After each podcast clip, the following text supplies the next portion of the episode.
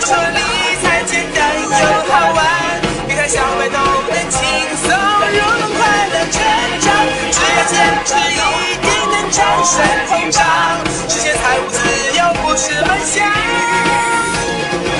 幸福就在前方。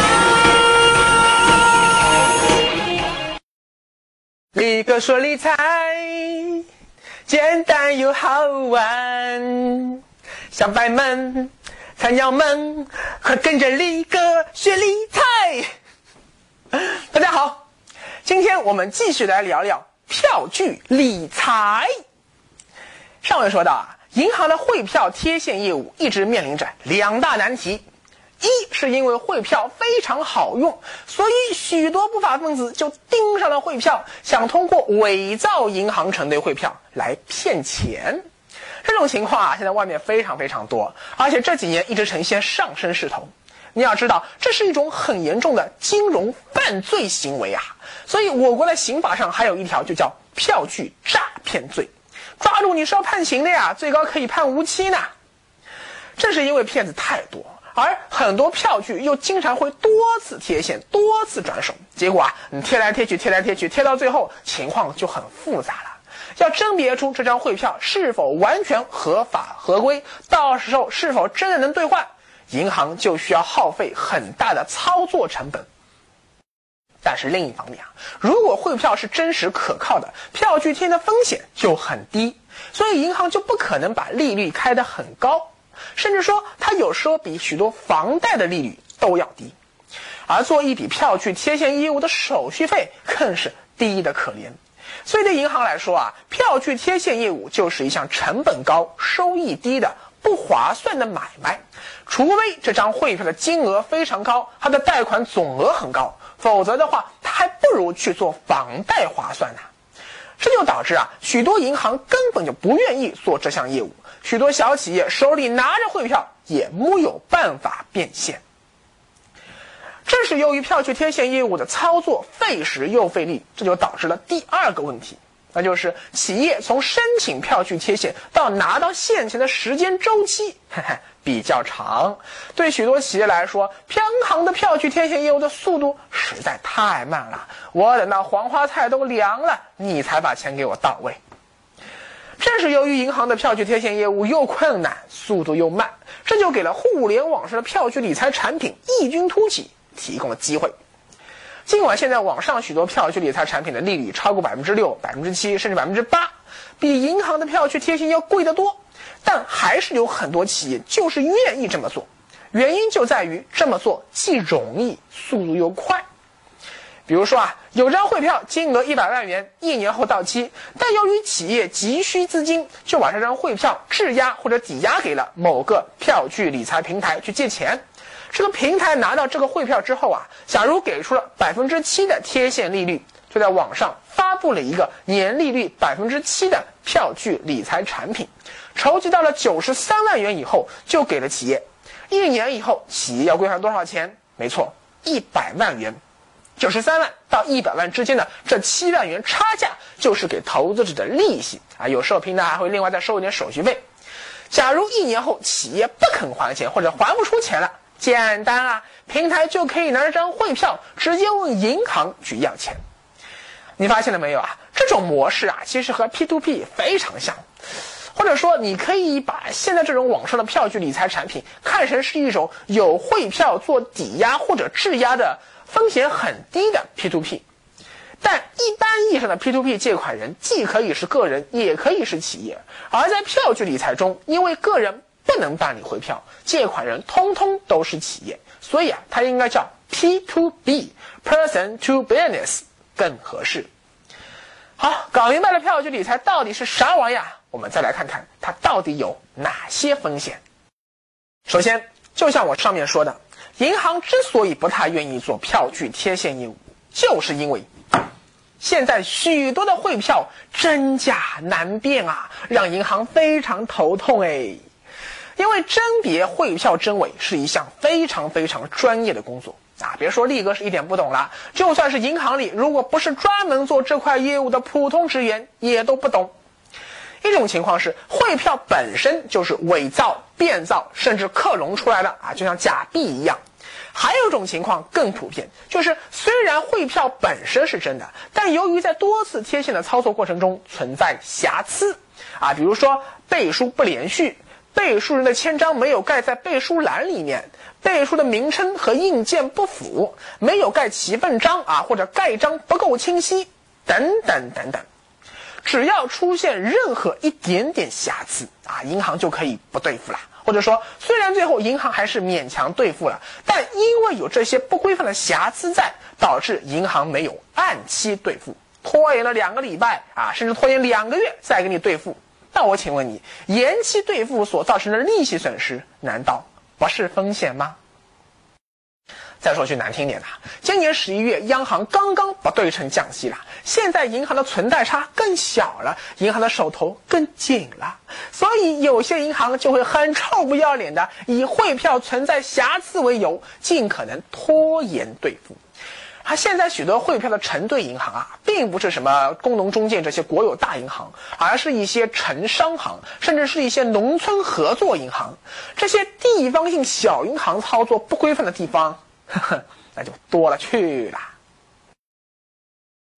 第二，现实世界中啊，很多时候并不是说 A 企业开了一张汇票给 B 企业，B 企业直接拿到网上去融资的，而是 B 企业又把这张汇票给 C 企业背书，说白了就是转卖给了 C 企业，C 企业再给 D 企业背书，D 企业给 E 企业背书，最后 E 企业再给 F 企业背书，结果是 F 企业拿着这张汇票来平台上融资的。我们先不要说这一次又一次的背书中间是不是有可能出现我上面说的瑕疵，更大的风险在于，假如 C 企业涉嫌非法经营啊，或者说 D 企业和 E 企业之间存在贸易纠纷打官司了，那不好意思，这张汇票就会被冻结了。但是对这些做票据理财的互联网平台来说，他们哪里搞得清楚这里面的情况啊？更何况，现在许多票据理财平台为了方便操作、节省成本，做的并不是安全系数更高的票据质押贷款，而是票据抵押贷款。这张票据并没有在平台手里面质押着呀，而是只要求借款企业把汇票的这样一个扫描件上传给企业，企业把平台把这个汇票让网上一放，OK，搞定了呀。我的个老天哎！人家银行专业工作人员拿着实打实的汇票研究半天，都有可能没察觉出这汇票的瑕疵。您老就让人家上传一张扫描件，那汇票造假门控过关岂不是更容易了吗？就算这张汇票是真的，因为没有质押出去，但企业完全就可以一票多用，多次抵押，次融资，到最后如果出事了，几个债权人同时抢一张汇票，我请问你咋整啊？力哥说理财简单又好玩，跟着力哥走，理财不用愁。第三。也有一些采取票据质押贷款的平台，会宣称他们和银行签订过托管协议，把汇票存放在银行里了。但这张能当钱用的汇票，是不是真的就安安稳稳放在银行的保险箱里了呢？嘿嘿，这就很难说啦。因为现在市场上啊，有许多所谓的票据公司，就是专门把这个票据低买高卖来赚钱的。经过这种反复买卖、反复背书、反复贴现，有时候这种玩法一年下来投资收益可以高达百分之二十啊！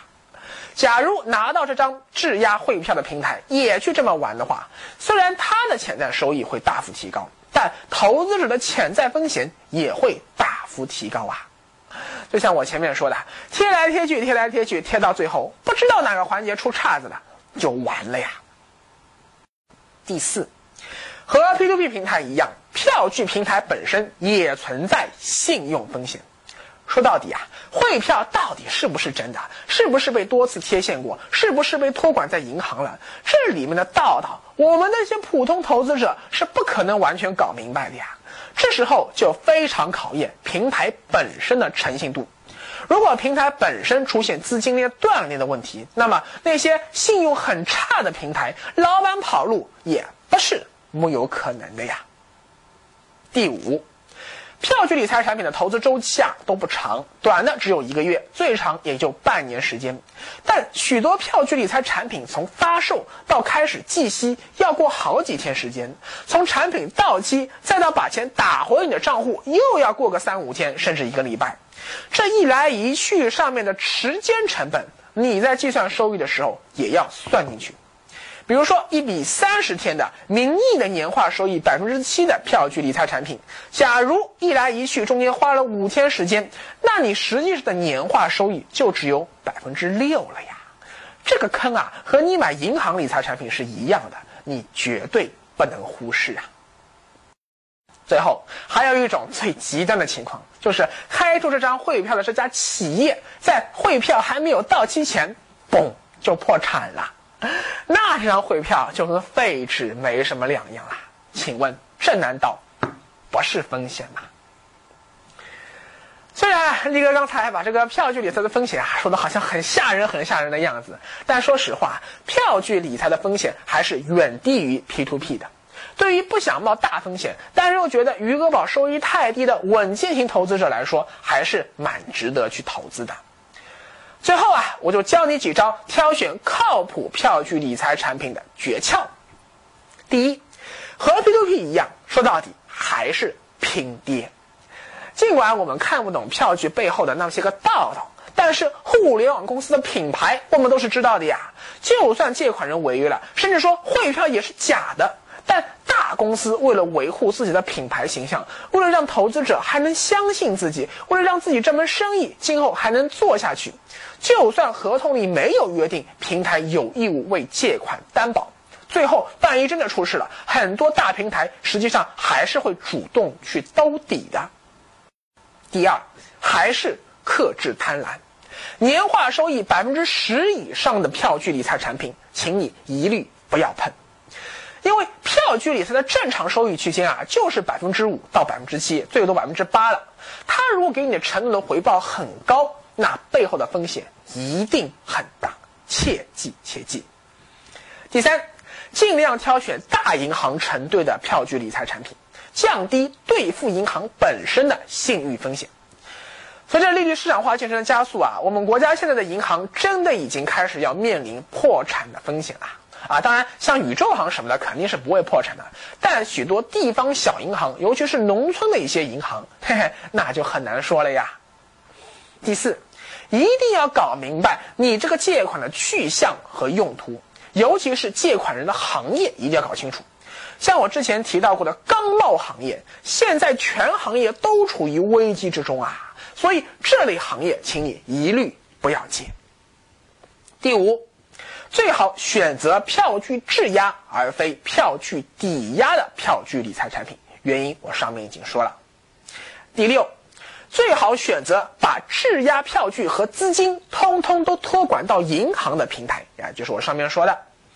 第七，最好选择给汇票上保险的平台，如果这张汇票。最后被证明是假票啊，或者是存在瑕疵导致无法兑付的话，那保险公司这个时候就可以进行赔偿了。第八，最好选择有电子承兑汇票的质押的这样一个理财产品，啊，这样就可以避免纸质汇票它有可能会出现造假啊、出现瑕疵或者出现遗失的种种风险。好了，总而言之啊，力哥本人还是很看好。票据理财的前景的哦。如果你是一个稳健型投资者，那不妨你可以去试一试。世界末日不不也不是爱。